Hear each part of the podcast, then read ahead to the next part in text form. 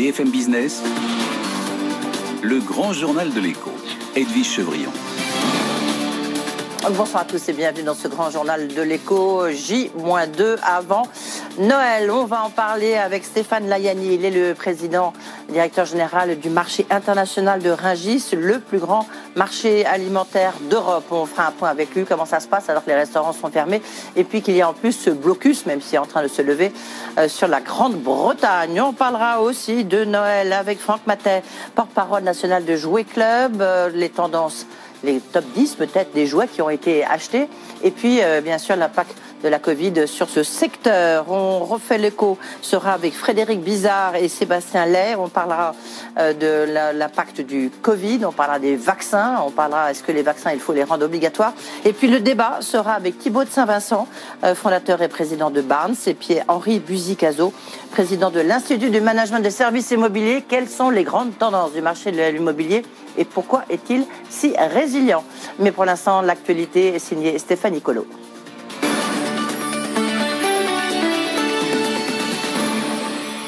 22h sur BFM Business, l'heure de la clôture à Wall Street. On prend tout de suite la direction de New York. On retrouve Sabrina Cagliodi. Et Sabrina, Sabrina troisième séance consécutive de baisse pour le S&P. Oui, effectivement, avec une baisse de 0,2% ce soir à la clôture, 3687 points. L'indice Dow Jones également en baisse ce soir. Euh, il cède à 0,7%, 30 015 points. Seul l'indice Nasdaq termine la séance en hausse de 0,5%, de 12 807 points. Avec d'un côté le nouveau plan euh, de soutien à l'économie qui a été adopté euh, au Congrès et de l'autre toujours des inquiétudes concernant les conséquences de l'épidémie sur le reste de l'économie alors que les statistiques du jour était euh, plutôt euh, décevante. On notera les ventes de logements euh, neufs, de logements existants, pardon, qui ont reculé de 2,5% sur le mois de novembre. Et puis aussi l'indice de confiance du Conference Board qui a sorti à des niveaux que l'on avait vus en, mai dernier. Du côté de l'actualité des entreprises, parmi les valeurs qui se sont distinguées, on notera Walmart dans le collimateur de la justice. Le département de la justice porte plainte contre le géant de la distribution. Il accuse Walmart d'avoir alimenté la crise des opioïdes. Le titre Walmart termine ce soir en repli d'1,2%. Notre Boeing qui n'a pas profité de l'augmentation de sa commande de 737 max de la part d'Alaska Air. Le titre Boeing perd ce soir 0,2%. Tesla en repli encore aujourd'hui d'1,5% après avoir déjà reculé de 6,5% la veille. Euh, deuxième journée dans l'indice S&P 500. Quelques valeurs néanmoins étaient en hausse, euh, notamment Peloton qui termine ce soir sur un record, plus 11,6% à la clôture suite à l'annonce euh, du rachat d'un spécialiste euh, de la fabrication d'équipements de fitness, Peloton pour 420 millions de dollars, Peloton à 161 dollars 21 et puis IIC euh, dans le secteur des médias après l'annonce du spin-off de la plateforme Vimeo. Le titre IIC termine ce soir sur une hausse de 14,1%. Voilà donc pour cette séance, séance partagée. Le Dow Jones, le S&P sans repli. L'indice Nasdaq de son côté termine en de 0,5%. Stéphanie. Merci beaucoup Sabrina Cagliozzi. Et puis un mot du CAC qui termine en hausse ce soir de 1,3% à 5466 points. Toujours aux États-Unis, Joe Biden annonce qu'il demandera au Congrès un nouveau plan d'aide à l'économie. Le président élu estime que le plan de 900 milliards de dollars voté hier par les parlementaires était un premier pas. Je veux et je dois leur demander de recommencer l'an prochain, a-t-il dit. La France autorise certains retours au Royaume-Uni à partir de demain avec un test Covid négatif. Décision prise après deux jours de suspension des liaisons en raison de l'apparition d'une variante du Covid outre-Manche. Le Royaume-Uni reste néanmoins très isolé. Hein. Près de 50 pays suspendent les arrivées depuis le pays. La Commission européenne recommande la reprise du trafic pour les voyages essentiels et pour éviter de perturber les chaînes d'approvisionnement. Les embouteillages se multiplient à la frontière. Certains camions sont complètement bloqués. Alors justement, qu'en est-il des échanges commerciaux entre la France et le Royaume-Uni? Élément de réponse avec Nathan Cocampo. En valeur, la France exporte plus de biens au Royaume-Uni qu'elle n'en importe. C'est notre sixième client et notre septième fournisseur. Le Royaume-Uni est notre premier excédent commercial, 12 milliards et demi d'euros l'année dernière. On s'attend donc à une perte de 0,1 point de PIB l'année prochaine. Côté Royaume-Uni, le pays a exporté 33,6 milliards d'euros de biens vers la France et en a importé 21 milliards l'année dernière. Environ 150 000 entreprises françaises commercent avec le Royaume-Uni, en majorité des PME, notamment dans le vin, les produits laitiers, l'aéronautique ou encore l'automobile. Autre secteur concerné, celui de la restauration. Plus de 500 enseignes françaises sont installées outre-Manche. Et pendant ce temps, le tour de vis sanitaire se poursuit en Europe. L'Irlande réinstaure un confinement à partir du 24 décembre et jusqu'au 12 euh, janvier. Il y aura néanmoins des assouplissements et des exceptions pour les fêtes.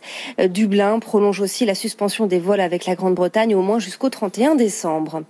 Dans ce contexte, l'année a été euh, catastrophique pour le secteur aérien. Malgré tout, le trafic reprend peu à peu, profitant notamment des périodes de la période de Noël. C'est ce que nous a confié le patron d'aéroport port de Paris, Augustin de Romanet, était l'invité de BFM Business aujourd'hui. On l'écoute. Depuis le, 15 décembre et jusqu'au 10 janvier, nous avons beaucoup plus de trafic qu'auparavant. Au mois de novembre, nous avions 12% du trafic habituel.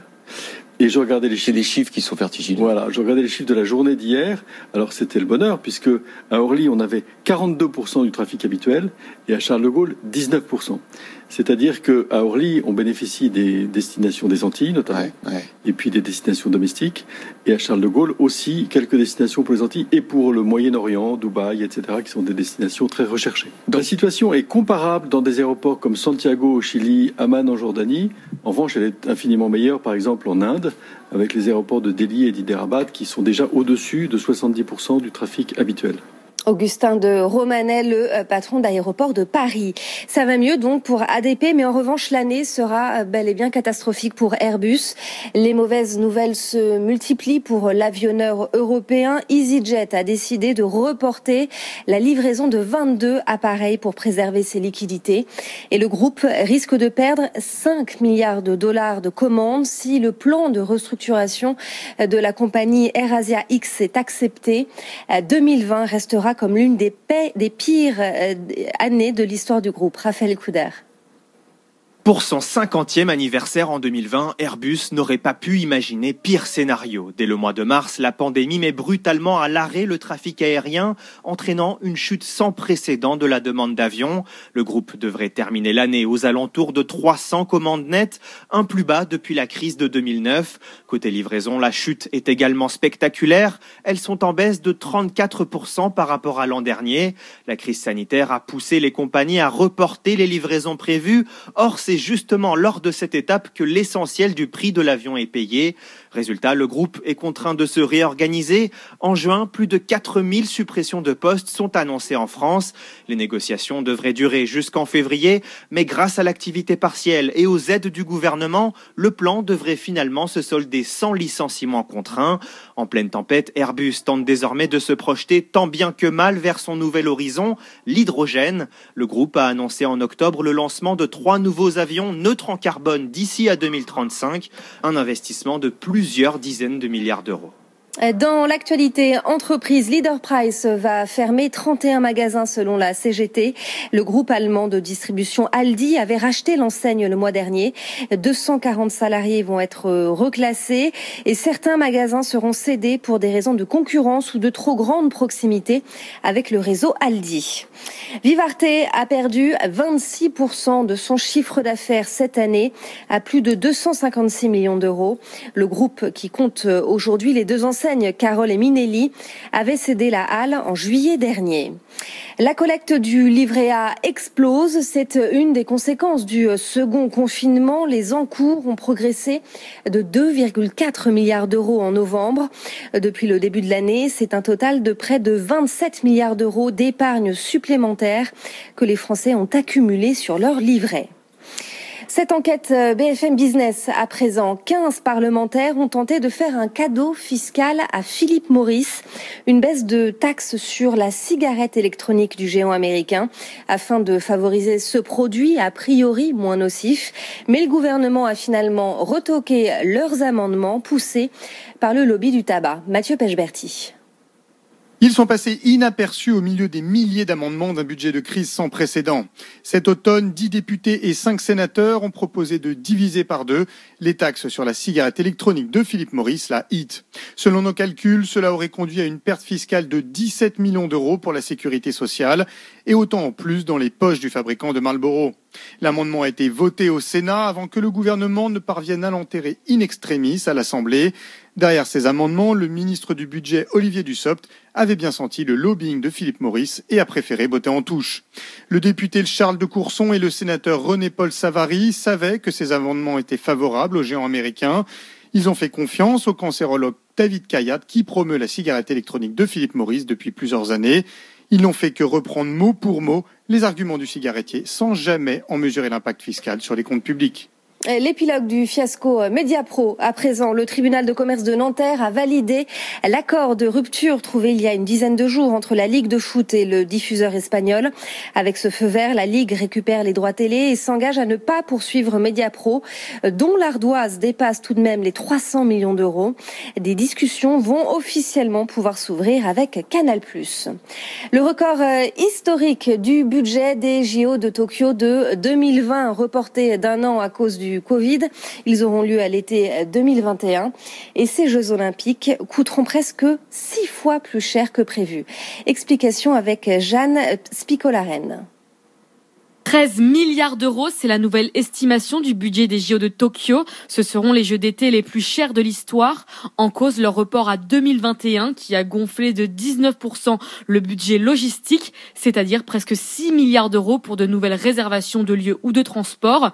Il a aussi fallu financer des prolongations de contrats ou encore le remboursement d'un cinquième des places vendues dans le pays, sans compter le surcoût des mesures sanitaires, 760 millions d'euros.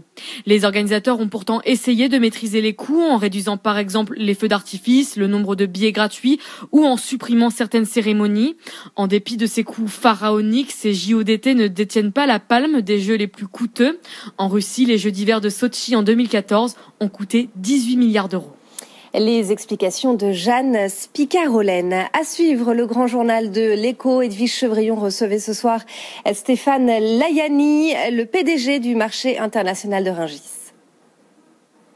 Du lundi au jeudi sur BFM Business, Tech Co, le grand live du numérique, vous donne rendez-vous dès 20h pour décrypter l'actualité tech avec des start des experts et des investisseurs. Tech Co, le tour complet des levées de fonds, les dernières innovations détaillées, les coulisses de la French Tech et toute l'actu des GAFA. Avec Tech Co, suivez en temps réel la révolution numérique avec ceux qui la font depuis Paris, New York et San Francisco. Tech Co, présenté par Sébastien Coinon du lundi au jeudi, 20h-22h sur BFM Business.